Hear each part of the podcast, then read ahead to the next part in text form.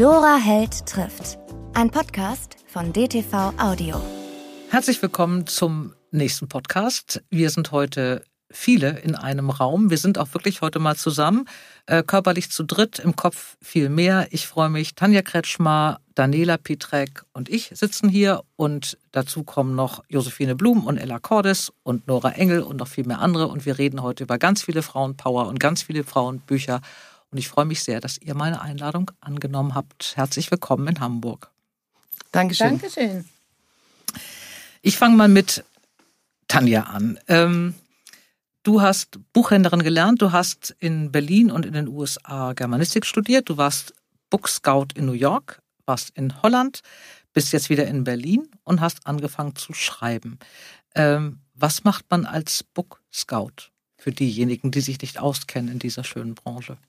Also, ich war in New York Book Scout. Das ist ja auch ein Zentrum für viele Verlage. Und als Book Scout liest man englischsprachige Bücher und empfiehlt sie dann den Kunden. In dem Fall war das Bertelsmann, so hieß es damals mhm. noch. Das war bevor es Random House genannt wurde. Und ähm, ja, das ist, wenn man sehr gerne liest, eine, ein toller Job, muss ich wirklich sagen. Man kommt mit den ganzen Leuten von den Verlagen zusammen, unterhält sich viel über Bücher, geht mittags auch mal schön essen und äh, ja, das habe ich eine ganze Weile gemacht. Hm? Mhm. Daniela hat auch studiert in München. Du hast Deutsche Literatur studiert und Theaterwissenschaften und Komparatistik. Bist Dramaturgin, Regieassistentin, hast mit Bernhard Sinkel gearbeitet, mit Geißendörfer gearbeitet, mit Peter Fleischmann gearbeitet, bist freie Produzentin, warst lange beim NDR, bist es, glaube ja. ich, heute auch noch. Nee, bist du heute nicht mehr. Heute bist du freie Produzentin und Drehbücher geschrieben, unter anderem für Nachtwache, für Lena Lorenz, für die Bergretter. Du hast den Tatort Kiel produziert, also auch ständig mit Stoffen und Büchern und Schreiben und Lesen zugebracht. Wann kam denn bei dir die Idee, Bücher zu schreiben? Keine Drehbücher, sondern Bücher. Ach, das ist ja, ich bin so schlecht mit Jahreszahlen, aber das muss jetzt so 18 Jahre, ich rechne immer an den, mhm. am Alter meiner Töchter ähm, her sein und habe gedacht, naja, was passiert eigentlich, wenn du den Laptop aufmachst und mal selber schreibst? Und das hat mir einfach wahnsinnig Spaß gemacht. Und da habe ich meinen ersten Roman geschrieben und der ist auch tatsächlich verlegt worden. Das war ein erster Roman, mit dem war, Tanja noch gar nichts äh, zu tun hatte. War das äh, Kleine Geheimnisse? Genau. Genau, das war das ja. erste Buch, was bei ja. dir erschienen ist. Ähm, Tanja hat, wann hast du angefangen? Wann war der Punkt? Ähm, 2009 habe ich angefangen zu schreiben. Und zwar habe ich erst äh, bei so einem Krimi-Wettbewerb mitgemacht. Mhm. Und zwar beim Agatha Christie Krimi-Preis. Einfach so, weil meine Mutter, die auch immer geschrieben hat, ähm, da auch mitgemacht hat. Und dann ging, das hieß Gefährliche Gefühle. Mhm. Und sie hatte mich gebeten, das einfach einzuwerfen. Damals wurde das noch alles ausgedruckt, das ging noch nicht per E-Mail. Und auf dem Weg nach Hause dachte ich, welche gefährlichen Gefühle, worüber würde ich eigentlich schreiben? Und als ich dann zu Hause ankam von der Post, wusste ich es. Dann habe ich mich hingesetzt und das wurde gleich in diese Anthologie damit aufgenommen. Und das war sozusagen so ein, äh, ein Türöffner auch für Knauer damals. Mhm. Mhm. Und wann war das erste Buch? Weil von der Erzählung zum um, ähm, Roman ist es ja auch nochmal eine Strecke. Ich glaube 2011 ist es veröffentlicht worden. Das war die Wassergärtnerin. Mhm. Und dann warst du, Tanja, richtig fleißig. Ich habe nicht alle aufgeschrieben, nur ein paar, aber es ist wirklich beeindruckend. Du hast geschrieben, ist es jetzt, glaube ich, nicht in der Reihenfolge. Ich habe mich bemüht, aber ich glaube, ich habe es nicht hinbekommen. Nora und die Novemberrosen, Clara und die Granny Nannies, Eva und die Apfelfrauen. Mit dem Buch hast du einen unglaublichen ähm, Trend gesetzt. Plötzlich hatten viele Umschläge Äpfel, Birnen oder Erdbeeren. Die meisten hatten Äpfel. Es gab richtige Apfelromane, der war sehr erfolgreich. Deswegen gab es auch die Rückkehr der Apfelfrauen, äh, Winterherz, Seerosen, Sommer, der auch verfilmt wurde. Ähm, das alles unter deinem Namen. Und dann hast du als Ella Cordes die Gartenschwestern geschrieben und äh, auch noch ein Krimi unter dem Namen Carla Blum, Tod in Schmargendorf. Also du bist da wirklich sehr, sehr fleißig und sehr breit auch aufgestellt. Und dann kommen wir zu Josephine Blum. Die wurde irgendwann geboren und das wart ihr beide zusammen. Wie lernt man sich kennen und wie lernt man sich oder wo lernt man sich kennen, dass aus diesem Kennenlernen dann gleich die Idee entsteht, wir schreiben jetzt mal zusammen ein Buch? Ja, Tanja war in Hamburg für einen Verlag tätig und kam auf mich zu, weil da waren die E-Book-Rechte waren äh, von den kleinen Geheimnissen mhm. frei. Und äh, du bautest das da auf. Mhm. Und ja, man könnte jetzt sagen, bei der ersten Tasse Kaffee waren wir gleich irgendwie uns einig, waren auch gleich per Du, haben uns verabredet, haben uns zum, ja, wir hatten beide Rücken. Wir hatten Rückenschmerzen und haben gesagt, ach, dann gehen wir doch zu einem Rückenkurs. Da sind wir aber von den zehn Mal, die wir brav bezahlt haben, nur zweimal hingegangen, weil wir uns immer an den Abenden viel mehr zu erzählen hatten. Aha. Und äh, ja, so waren befreundet. Und richtig gut befreundet. Und ich war dann wieder zurück in äh, Berlin. Die Zeit in Hamburg war dann vorbei. Aber wir haben uns trotzdem regelmäßig gesehen, einfach wie gute Freundinnen sich dann eben so sehen.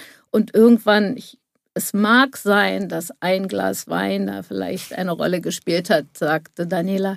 Ja. Und wie wäre es denn, wenn wir beide uns mal was ausdenken? Und dann ging das hin und her und hin und her. Und als ich dann schon wieder in Berlin war, haben wir uns weiter E-Mails dazu geschrieben. Und irgendwann haben wir gesagt, ach, das versuchen wir jetzt mal. Mhm. Ich finde es ja ganz spannend, wenn ihr jetzt beide noch nie geschrieben hättet, hätte ich noch gesagt, okay, dann traut man sich vielleicht zu zweit eher als alleine. Aber das war ja in eurem Fall nicht so. Ne? Du hattest ja schon sehr viel geschrieben, sehr erfolgreich geschrieben. Du bist auch da firm. Ähm, diesen Sprung zu schaffen, was zusammenzuschreiben, das bedeutet ja auch eine ganz andere Technik. Ich habe es noch nie gemacht. Erzählt mal, wie, wie funktioniert das? Äh, es gibt eine Idee äh, am Anfang. Ja. Wir können ja erstmal über das erste sprechen. Wir kommen dann ähm, gleich. Das erste unter Josephine Blum, was ihr geschrieben habt, hieß unter einem anderen Himmel. Also ihr habt eine Idee, ihr habt ein Setting und dann fangt ihr an. Ohne Josephine Wein, Blum. Mit, Blum. Blum, Blum ja. Entschuldige. Josephine ja. Blum. Mhm. Ähm, dann fangt ihr an. Also ihr habt eine Grundgeschichte. Na, also, in dem Fall war es noch anders.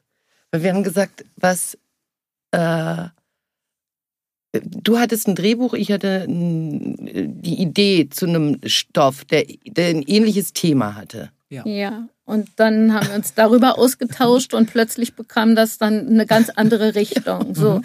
Aber im Grunde ist das Prozedere, wie wir das machen, jetzt bei dem äh, ersten und auch bei der Trilogie, immer gleich. Wir denken uns die Geschichte aus, wir schreiben ein sehr ausführliches Exposé und bevor wir es dann über unsere Agenten auf den, also den Verlagen anbieten, wird dieses Exposé eben auch kleiner.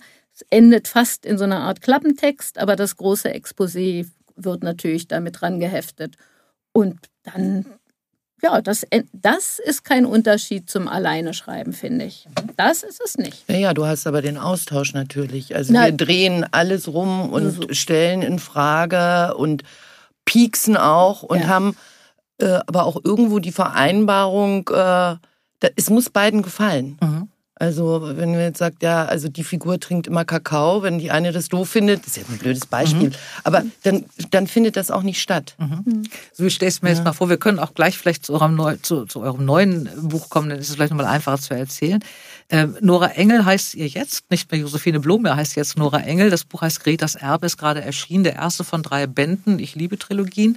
Die Winzerin ist der Titel und es geht um Greta. Greta ist äh, ohne Vater aufgewachsen, die Mutter ist früh verstorben, die Familie, bei der die Mutter gearbeitet hat, eine Winzerfamilie, nimmt sie auf als Pflegetochter. Sie wächst da mit drei Pflegegeschwistern auf, einer Renate und dann zwei Brüder noch.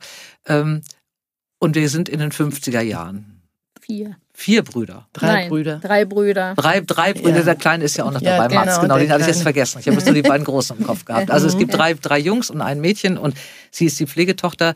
Sie wird da so ein bisschen, äh, man denkt an Aschenputtel, so ein bisschen ausgebeutet von der Familie und äh, kommt auch so ein bisschen zu kurz, aber sie ist natürlich die Gute. Und wir sind in den 50er Jahren hier, als das Ganze anfängt. Äh, ihr habt euch das jetzt überlegt. Es ist auf drei Bände angelegt. Es ist natürlich auch Zeitgeschichte. Stelle ich mir vor, dass ihr jetzt beide erstmal ganz viel recherchiert für diese Zeit, in der das Ganze spielt. Man merkt es ja, es tauchen ja auch viele Dinge auf aus den 50er Jahren, die es heute nicht mehr gibt. Äh, ob das jetzt politische Geschichten sind, Zeitgeschichte, ob das Mode ist oder so. Man merkt, ihr habt da relativ gemacht. Gibt es da einen Teil, der recherchiert. Also ich frage deswegen, weil das ist das, was mir sehr schwer fällt beim Schreiben. Ich muss mich dazu zwingen. Das ist der einzige Moment, wo ich mir manchmal wünschte, ich würde zu zweit schreiben, dass man sagt, ach, kannst du das mal machen? Irgendwie. Wie, wie läuft das bei euch? Was habt ihr da für eine Teilung? Das ist gleich, würde ich sagen. Die ein, also es ist ja so, dass wir nicht nur immer zusammenkleben, mhm. äh, sondern also gut, dann kommt auf einmal eine WhatsApp von Tanja, ach, äh, im SWR ist gerade eine Doku über, mhm. ja, 1976 oder äh, so. Dann gucken wir das gemeinsam, also sie in Berlin, nicht in Hamburg. Äh, aber das ist auch so ein Zurufen und jeder hat natürlich auch seine eigenen Erinnerungen mhm. an diese Zeit, mhm. die einen ja doch so in der Jugend sehr geprägt hat. Mhm. Jetzt fangt ihr an das Exposé ist geschrieben, ihr habt wahrscheinlich auch irgendwie eine Zeitleiste gemacht und auch Kapitelaufrisse gemacht. Jetzt fangt ihr, jetzt fängt einer an, schickt das, so stelle ich mir das vor, schickt den Text zum anderen und der macht weiter oder wie läuft das? Es funktioniert anders. Wir sitzen eigentlich zusammen am Skype mhm. und schreiben. Das tun wir abwechselnd, mhm. aber der Bildschirm ist ja immer geteilt. Das heißt, die andere sieht jeweils, was der eine schreibt. Und ähm, wenn wir dann mit unserem Tagespensum fertig sind, dann gehen beide da nochmal rüber. Das mhm. allerdings abwechselnd wegen der Anmerkung am mhm. Rand sozusagen. Und erst wenn wir damit beide weitestgehend zufrieden sind, gucken wir uns das nächste Kapitel an. Mhm. So funktioniert das. Das heißt, ihr müsst ja sehr diszipliniert sein, indem ihr sagt, wir schreiben jetzt morgen um 9.15 Uhr rufe ich dich an. Also da kann man ja auch nicht sagen, ich kann jetzt gerade nicht oder ich habe gerade Rücken, sondern das ist ja eine Verabredung. ja, wir haben richtig, äh, wir, wir planen die Woche durch. Mhm. Manchmal ist es nur ein halber Tag. Freitags ist eigentlich so unser Heiligtum, mhm. weil dann auch Open End ist. Mhm. Äh, und dann sitzt man, als wenn man ins Büro gehen würde, geht man, macht man eben sein Skype an. Und manchmal trinken wir auch erst drei Tassen Kaffee, weil wir wieder die Welt retten müssen natürlich mhm. und uns wieder auf den Stand bringen. Äh, wir lassen auch das eigentlich, ich, ja, wir lassen das eigentlich immer an. Ach, jetzt mache ich mir noch einen Kaffee. Ach, ich genau. muss mal was essen. Ach, ich mhm. habe Hunger. Und ach, es klingelt an der Tür, warte der Postbote. Muss mal ja. Schuschu. also so, das ist, dann verbringen wir schon ja. den ganzen Tag zusammen, aber immer ist eben dieser Text da oder dann guckt die andere noch mal was nach äh, oder wie auch immer oder geh doch noch mal zurück. Äh. Aber er schreibt also noch mal, weil ich das ja. mir überhaupt nicht vorstellen kann. Er schreibt nur eine. Also ihr habt diesen In dem Moment Bildschirm schreibt eine, ja, und die andere Tanja liest mit, ich, genau. Und die andere drauf. liest gegen und wer eben nicht am Schreiben ist, der recherchiert dann natürlich ja. nebenher. Ja. ja. Und das funktioniert toll, wenn wir haben dann natürlich schon so bestimmte Sachen, zum Beispiel, wenn dann Nela schreibt und sie sagt, guck doch mal, wie am 24.12.82 das Wetter in der Pfalz war. Und ich denke dann, oh, jetzt muss ich wieder zu diesem Kachelmann. Historische Wetterberichte, sowas zum ja. Beispiel. Aber es stimmt schon. Also es werden ja jetzt auch viele Bücher geschrieben, direkt nach dem Krieg. Das ist ähm, auch natürlich machbar, wenn man recherchiert. Aber wir sind in einer Zeit, die ja an unsere eigenen Erinnerungen praktisch anknüpft. Ja. Und das hilft uns. Manchmal ist es dann auch so, dass die eine nicht das will, weil sie diese Erinnerung nicht hat, wie mhm. die andere. Aber da, das kriegen wir immer hin. Das ist kein Problem. Mhm. Und ich kann sagen, zum Glück bekommen die beiden es immer wieder hin.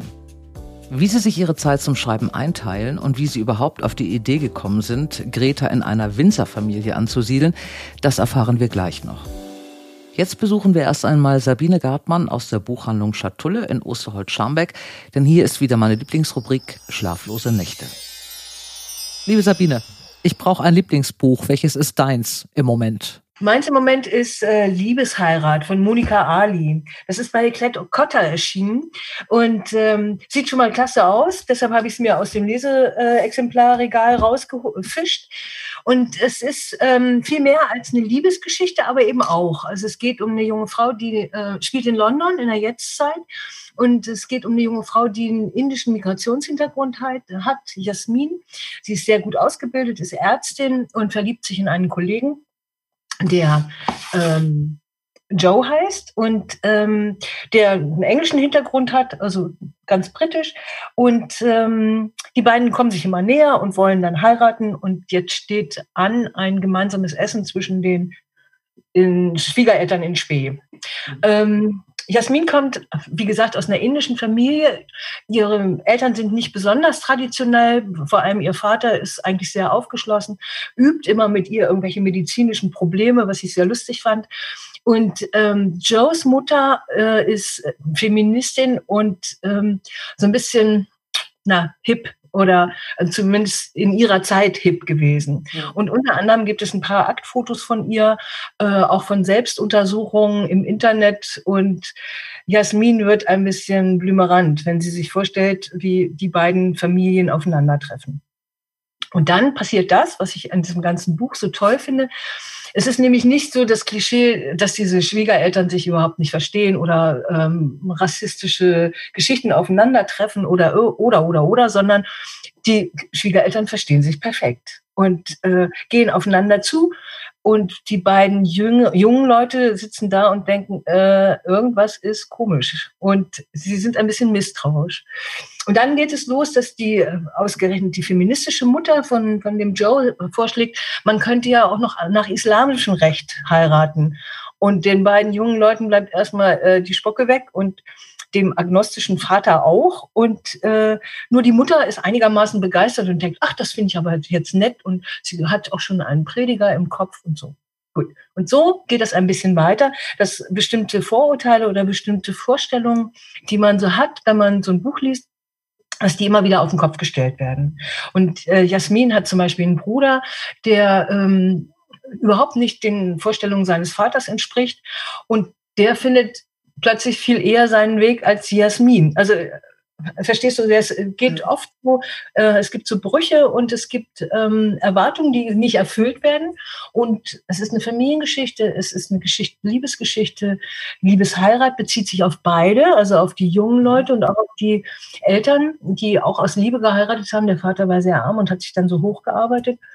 Und es ist aber nicht alles Friede, Freude, Eierkuchen. Also es ist jetzt kein belangloses Buch, wo man das Gefühl hat, naja, wusste man eigentlich schon nach 20 Seiten, wie es weitergeht, sondern es gibt viele Konflikte auch und ähm, Schwierigkeiten, die die verschiedenen Protagonisten durchstehen müssen. Es hat ein, ein offenes, positives Ende mhm. und also ich kann es eigentlich jedem nur empfehlen. Und vor allem, es ist schön dick, weil man, ich mag manchmal, manchmal mag ich auch dünne Bücher, aber in dicke Bücher, die haben den Vorteil, man lebt mit den Protagonisten ein bisschen länger. Und das mag ich manchmal. Ich will es haben. Ich werde meine schlaflose Nacht mit Monika Ali verbringen. Ich danke dir, Sabine, mit Grüßen nach Osterholz-Scharmbeck und in die Schatulle.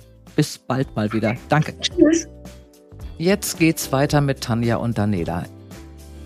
Ihr habt Gretas Erbe auf drei Bände angelegt. Der erste ist schon erschienen und der zweite erscheint im September. Wie viel Zeit nehmt ihr euch beim Schreiben, beziehungsweise wie teilt ihr euch die Zeit ein? Gibt es da eine Vorgabe, so und so viele Seiten am Tag oder so und so viele Seiten im Monat? Wie macht ihr das? Nee, das nee. schafft man nicht. Also man kann sich nicht morgens hinsetzen und sagen, heute schreiben wir zehn Seiten oder 14 oder acht oder kann eben auch sein, dass man mal nur mit zwei, und dann, mhm. wenn wir zu wenig schaffen, dann gibt es einen Sondertermin, mhm. sag ich mal. Aber man hat schon so ein Gefühl. Eigentlich war es so, die, die ersten 100 sind schwer.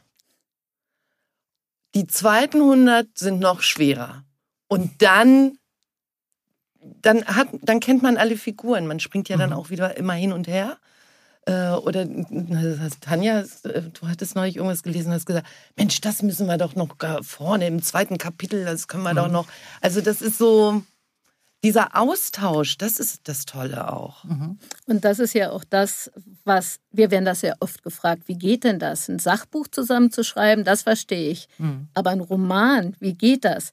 Ja, es geht, indem man wirklich sehr, sehr eng zusammenarbeitet. Und wir haben uns ja auch im Vorfeld für heute darüber nochmal unterhalten und haben dann auch festgestellt, klar, wir haben in ganz unterschiedlichen Städten studiert, aber wir sind altersmäßig sehr nah mhm. und ähm, wir sind auch literarisch ähnlich sozialisiert. Ich glaube, so kann man das sagen. Und das hat es, hat es einfach geprägt. Mhm. Deshalb ist der Unterschied nicht so groß. Und wir wir nähern uns im Schreibprozess, in der Entstehungsphase des Buches einfach auch immer mehr an. Mhm. Das ist auch so. Mhm. mhm. Du schreibst ja aber weiter auch als Single. Ihr bist ja nicht nur dabei, oder du hast ja aber auch nach dem ersten Buch wieder alleine geschrieben? Nein.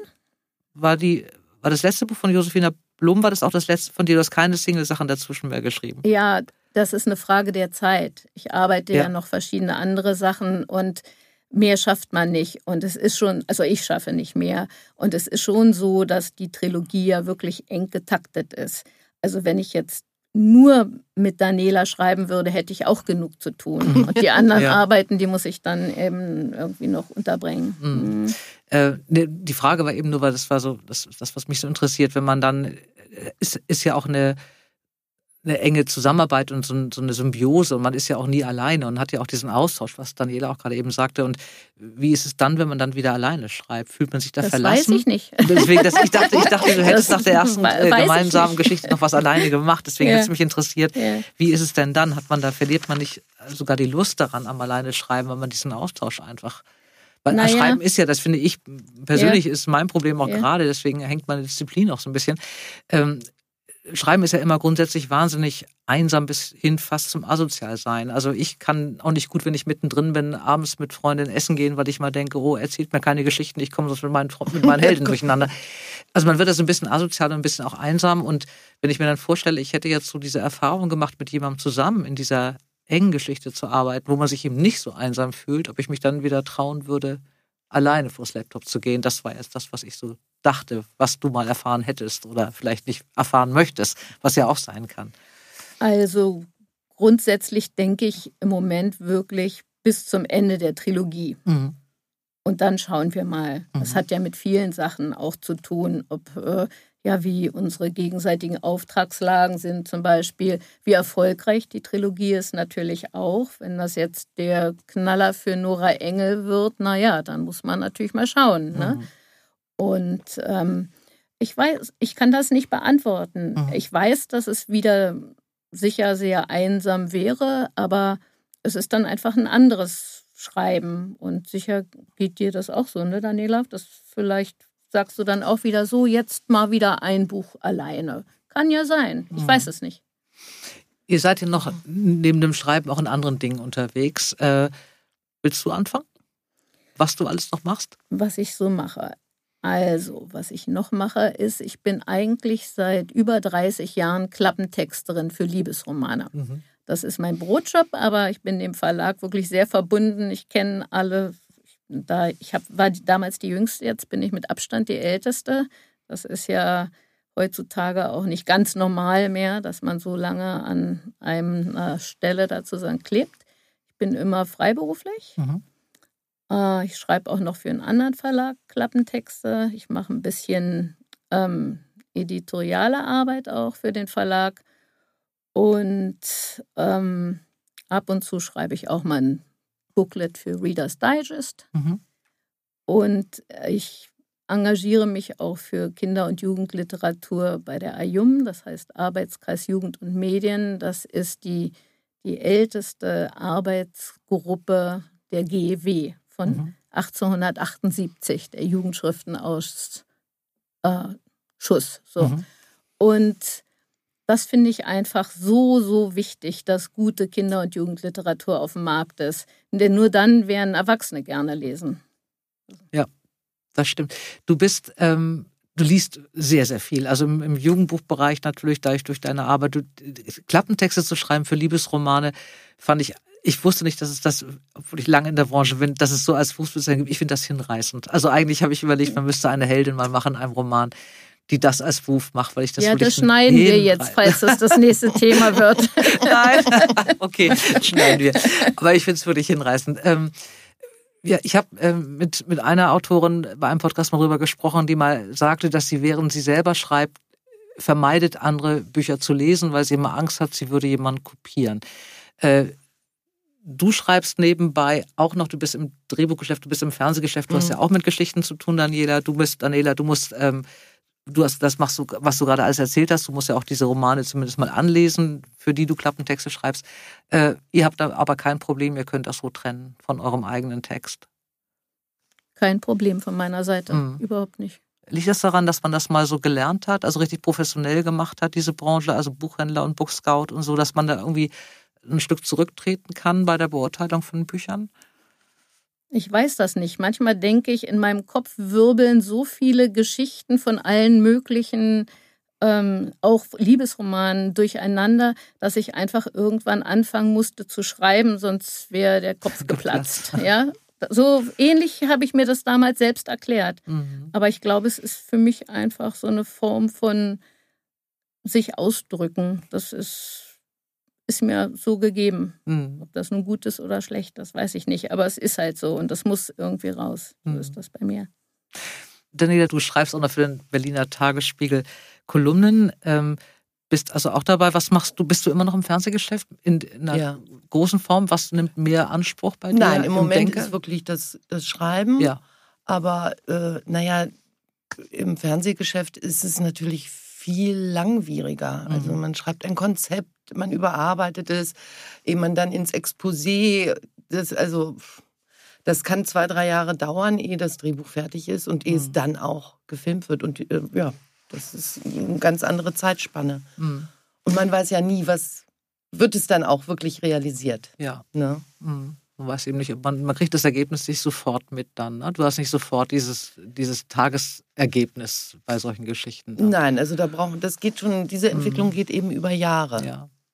Beim Drehbuchschreiben ist es ja so, es war, ich wollte immer gerne Drehbuchschreiben lernen. Ich habe es nie gemacht, aus Zeitgründen und jetzt irgendwie, weil ich denke, das ist ja noch mehr.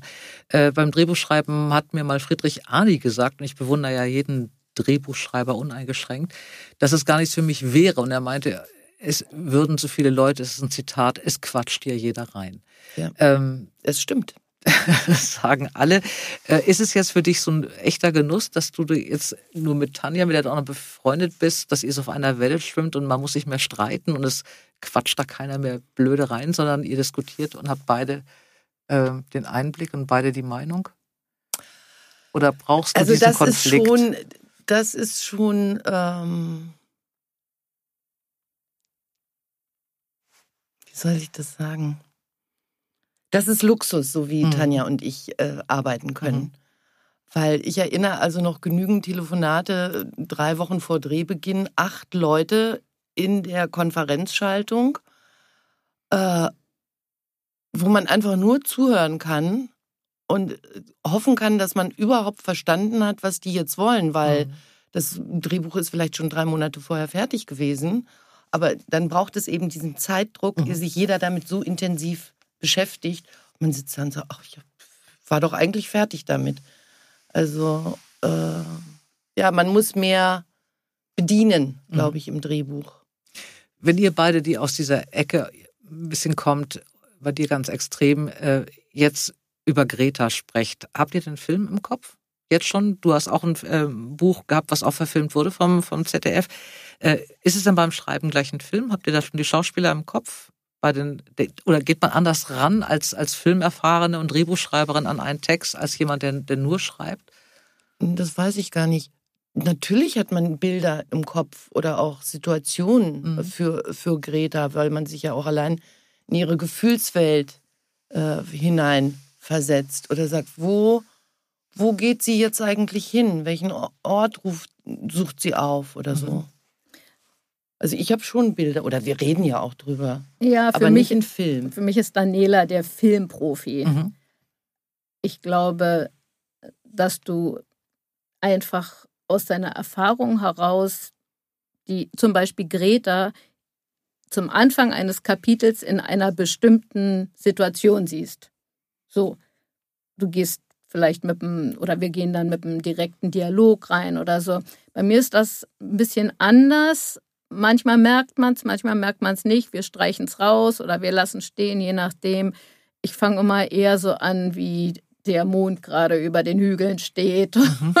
so. Stimmt, und ja. Daniela ist so, das machst du nicht nochmal mit mir, sagte sie. so zum Beispiel. Ja. So, aber das, da sind wir frei. Mhm. Und dann sagen wir auch mal, das ist ein bisschen lahm jetzt oder nee, mach mal da doch noch ein paar Herbstblätter rein oder irgendwie so. Mhm. Wir reden mal ein bisschen über das Buch. Ich habe es jetzt gerade gelesen, mir hat es sehr gefallen. Es, ist, es hat alles, was man braucht, um drei Bände äh, oder an, um mit, durch drei Bände zu gehen. Also man will auch jetzt weiter wissen, wie es weitergeht. Es ist, äh, also Greta ist natürlich äh, die Gute, das meine ich jetzt gar nicht irgendwie ähm, klein, sondern sie ist, habe ich ja gerade eben schon erzählt, als ähm, ja, Weise wird sie dann von diesem mhm. Haushalt, in dem ihre Mutter gearbeitet hat, aufgenommen und sie ist ein bisschen diese Aschenputtel-Geschichte. Sie wird dann nicht geschätzt und sie wird natürlich auch den anderen und die anderen werden natürlich bevorzugt, die, die ähm, leiblichen Kinder. Sie verliebt sich in einen der Söhne, das wird ihre große Liebe, das darf aber keiner wissen. Wir haben die 50er Jahre, äh, ihre Mutter war auch schon uneheliche schwanger.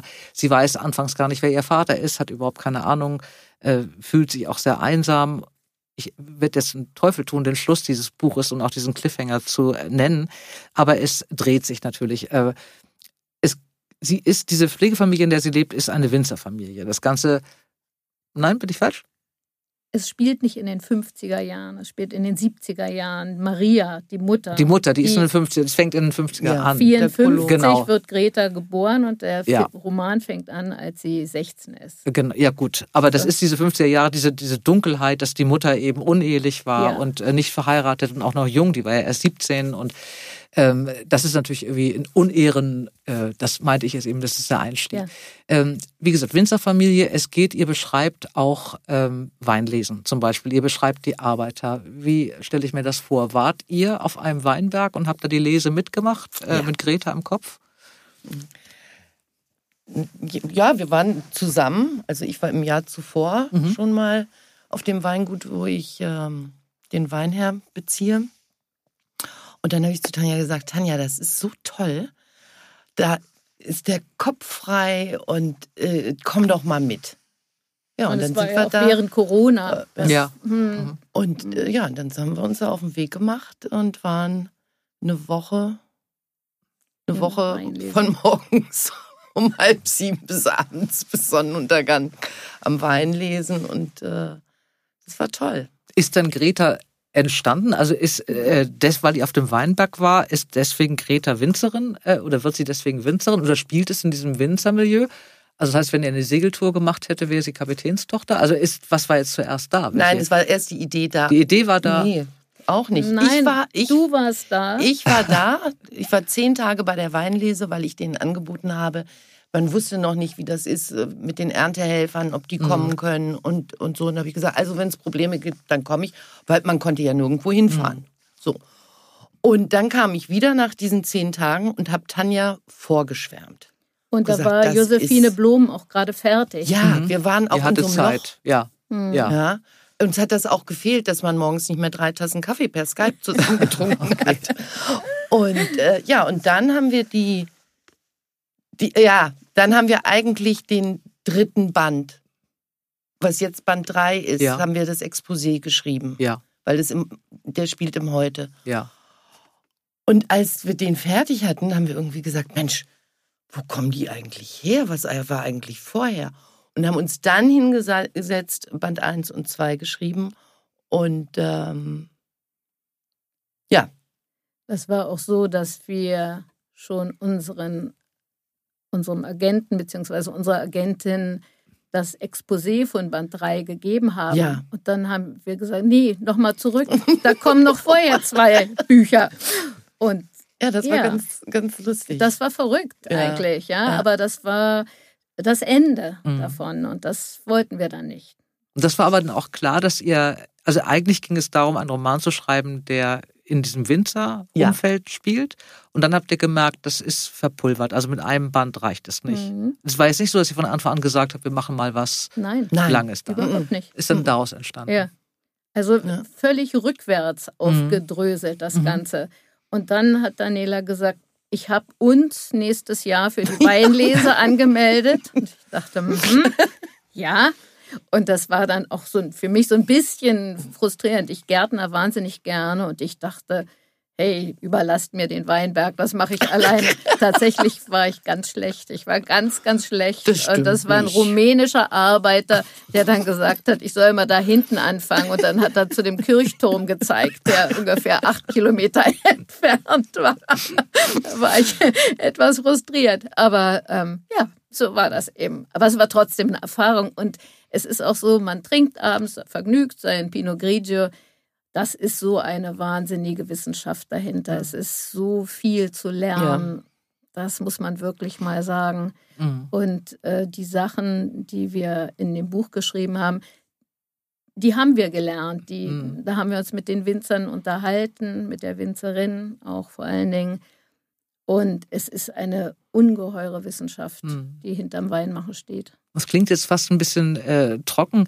Äh, ist es wunderbar beschrieben. Also Greta macht dann äh, tatsächlich eine Ausbildung ähm, zur, zur Winzerin und das wird aber so, das macht ihr, finde ich ganz toll, es ist so beiläufig. Also man hat nicht das Gefühl, dass einem jetzt irgendjemand was erzählt, was man sich merken muss, sondern so man, man liest beiläufig äh, Dinge mit, die man übers Wein Keltern und, und über Trauben und, und Hänge und Böden oder so eigentlich wissen muss. Und es bleibt irgendwie so unauffällig im Kopf kleben. Das fand ich wirklich toll gelöst. Fand ich ganz, ganz schön. Ähm, ihr habt jetzt ja den zweiten Band schon fertig, vermutlich, oder fast, oder die Lektorin wird wahrscheinlich ja, zu. Noch Das nicht. vorsichtig. Noch nicht fertig. Schön wär's. Noch nicht. Noch nicht. Aber ihr seid ja dann relativ ähm, get schnell getaktet. Sie sollen ja schnell nacheinander kommen, Ja. was ja das, das ähm, Wichtige ist, auch bei diesen dreibändigen Mhm. äh, Geschichten, weil man auch wissen will, wie es wie es weitergeht. Äh, wann überlegst du, also du jetzt auch, äh, Tanja, so als, als Vielschreiberin, wie geht dir das da? Wenn du mit einem Titel fast fertig bist, wann, erst, ihr habt erstmal Luft, weil ihr wisst, die drei werden jetzt, äh, das Thema habt ihr schon. Wann fängt die Idee an, was man macht man als nächstes? Geht, geht dir das so? Oder sagst du erstmal in Ruhe jetzt bis Band 3 und dann überlegen wir weiter? Das Wer ist ist mehr Danielas? Thema. Daniela ist, ja, die sagt dann, oder gestern Abend, das war auch Ja. wirklich sehr, sehr lustig. Wir haben uns ja so lange wieder nicht haptisch Mhm. gesehen und wir gehen tatsächlich auch dann anders miteinander um, wenn wir uns, also wenn wir uns haben, Ja. als wenn man am Skype ist. Ja. Das ist, wir sind eigentlich, wir haben gestern gesagt, wir sind viel lieber zueinander, wenn wir uns wirklich sehen. ja, beim Skype, man hat immer so das Gesicht davor. Nee, das finde ich nicht gut. Ach, na ja, gut, na dann machen wir es anders. So, und so sind wir viel Ja. verbindlicher. Ja. Ich, wir, wir haben das sehr, sehr genossen. Und plötzlich war da dann auch mal wieder so eine Idee. Ich weiß nicht, ob wir die jetzt weiterverfolgen, aber das passiert schon relativ häufig. Aber tatsächlich ist es, also für mich ist es so, eine Trilogie zu schreiben, ist wirklich auch für mich anstrengend. Mhm. Ich werde dieses äh, im Sommer das zweite Mal Oma. Mhm. Die Kinder, die immerzu sage ich, ich habe keine Zeit, ich habe keine Zeit. Das tut mir dann auch ein bisschen leid natürlich. So, und von daher weiß ich jetzt noch nicht ganz genau, wie schnell, ähm, wie schnell wir wirklich das nächste dann schreiben. Und natürlich steht und fällt es ja wirklich auch mit einer guten Idee. Mhm. Es muss ja eine Geschichte sein, die, die es wert ist. Zu Auch über so einen langen Zeitraum. ne? Man muss ja auch ähm, Lust haben, sich damit auseinanderzusetzen mit dieser Welt und mit den Bildern. ne? Wenn man da eine Geschichte hat, die eigentlich so reizt, dann wird die Zeit auch lang. Nein, das würden wir, glaube ich, nicht machen. Da- Das muss uns inhaltlich Ja. wirklich reizen. Mhm. Ja, aber ich würde auch sagen, das ist schon diese Trilogie, das ist schon eine Herausforderung. Ja. Ja. Mhm. Weil es dreht sich ja, je, also man wird morgens wach, man geht abends im, in, ins Bett mit, äh, Mhm. mit den Figuren und äh, wenn wir da durch sind, dann glaube ich auch, äh, haben wir uns mal eine Pause verdient. Hat, Ja. sich, hat sich euer Weinkonsum eigentlich gesteigert durch dieses Buch? Unbedingt. Nein, nein, also bei mir Nein. nicht. Nein. Das, Nein, Nein. nicht wirklich. Oder trinkt ihr anders Wein? ja, Ja, definitiv. Ja. Definitiv. Wir hatten gerade was über, ähm, es gibt einen Verein deutscher Prädikatsweine und die haben einen, einen kleinen Adler oben Mhm. auf dieser Banderole sozusagen. Und äh, Also- Daniela hatte gestern eine Flasche davon und die haben wir richtig verkostet und haben Mhm. gesagt, ja, was wissen wir darüber? Oder wo, warum ist dieser Wein nun so ausgezeichnet? Oder was schmecken wir die Lage raus? Das ist Mhm. eine Bedingung dafür zum Beispiel. Ich wusste vorher überhaupt nicht so richtig, was Weinlagen sind, aber die sind ja festgelegt. Das ist ja dich vom Ministerium, glaube ich, war das, ne? Oder? Oder ja. irgendwo jedenfalls. Ja, ja, du musst eine ja. große Lage auf jeden Fall haben. Es sind auch nur 200 Winzer in dieser Vereinigung. Mhm. Ähm, und die haben ganz feste Statuten. Die haben jetzt zum Beispiel auch ähm, neu beschlossen, dass die Winzer, die eben da drin sind, abgesehen von der Qualität der Weine, äh, bis 2025 nachhaltig produzieren müssen. Mhm. Und äh, da sagte mir da die Geschäftsführerin, ähm, ja, manche gehen mit, manche nicht. Und dann fliegen die eben auch wieder raus. Also man muss sich da jedes Jahr neu beweisen. Das fanden wir auch so ganz spannend. Ne? Mhm. Wenn dieses Buch jetzt erscheint, und ich gehe mal davon aus, dass es ein Erfolg wird, weil es sich wirklich zu lesen lohnt, werdet ihr wahrscheinlich auch so eine kleine Lesereise zumindest machen. Äh, mit, macht ihr das dann mit Winzer im Gepäck und mit einer kleinen Weinprobe? Und seid ihr froh, dass ihr dann mal zusammen vielleicht mal eine Woche für euch im Hotel äh, und nur abends auf der Lesung und ansonsten mit viel Zeit verbringen könnt? Klingt toll. Aber wahrscheinlich werden wir den Laptop dabei haben ja. und weiter Ja, man kann ja, man kann ja zwei, drei Stunden morgens und dann, ja. so, um seine Pflicht ja. zu erfüllen und dann hinterher nochmal. Würdet ihr auf Lesereise gehen? Habt ihr da Lust zu zweit? Absolut. Absolut. Doch. Wir haben ja auch für wir, ein bisschen sind wir ja schon gereist mhm. in, der, in, die Pfalz deshalb, aber bei Josephine Blom waren wir in Prag und mhm. im tschechischen Hinterland sozusagen und in Spanien waren wir, haben da geschrieben und das ist, äh, ja, das kommt uns sehr entgegen. Das ist schön, das macht Spaß. Äh, wie heißt das nächste? Gretas Erbe ist Band 1, also die Winzerin? Die, die Trilogie mhm. heißt Die Winzerin. Mhm. Gretas Erbe ist der erste Band und der zweite Band ist äh, Gretas Geheimnis und der dritte Gretas Versprechen. Und das endet dann in der Gegenwart, das dritte? Ja. Bis, bis zu welchem wir, Jahr kommt sagen. ihr? 2018. 18. Vor Corona. Ja, ja bitte. Das Danke. hatten wir neulich gerade das Thema. Ja. Ja, es kommen im Moment, glaube ich, jetzt eine Menge Corona-Bücher und ich bin mir immer unsicher. Ich verstehe, dass man drüber schreiben möchte, wenn man Autor ist, aber ich verstehe auch, dass man sich lesen möchte, wenn man Leser ist und da bin ich so ein bisschen gespalten eben. Ähm, ich wünsche euch, was soll ich euch eigentlich wünschen? Ich wünsche euch äh, ganz viel verkaufte Bücher, ich wünsche euch viele schöne Flaschen Wein. Äh, ich wünsche den Lesern und mir, äh, dass es schnell geht. also, 2 September ist jetzt ja schon mal in Sicht und dann der dritte wahrscheinlich ein halbes Jahr später. So viel muss ich dann noch warten. Äh, weiter gute Ideen und dass euch das weiter solche Freude macht und dass ihr weiter das so mit Skype und mit so einer Begeisterung zusammen macht. Viel Erfolg für Greta und bringt sie gut auf die Bahn. Toi, toi, toi. Vielen Dank. Dankeschön. Wenn ein Österreicher nach Hamburg zieht, ist es ja schon mal ein Kulturschock. Wenn er dann auch noch Krimis schreibt, kann man sich überlegen, ob es da einen Zusammenhang gibt. Und wenn er bei Lesungen auch noch am liebsten die Rolle des Mörders liest, kann man gespannt sein, ob das gut geht. Ich freue mich nächstes Mal auf Henry Faber. Also bei, bei Lesungen, muss ich zugeben, lese ich den Mörder am liebsten. Und der liegt mir auch seltsamerweise am meisten. Wann, wann kann man schon mal ungestraften Psychopathen mimen? Äh, bei der Lesung kann ich das immer sehr gut. Dann, ich denke immer an Kinski, ich ging aber immer wie Falco. Ihr Lieben, alle Buchtipps findet ihr in den Show Notes und ich wünsche euch ganz viel Freude beim Geschichtenentdecken. Bleibt gesund und heiter, eure Dora. Dora Held trifft. Ein Podcast von DTV Audio.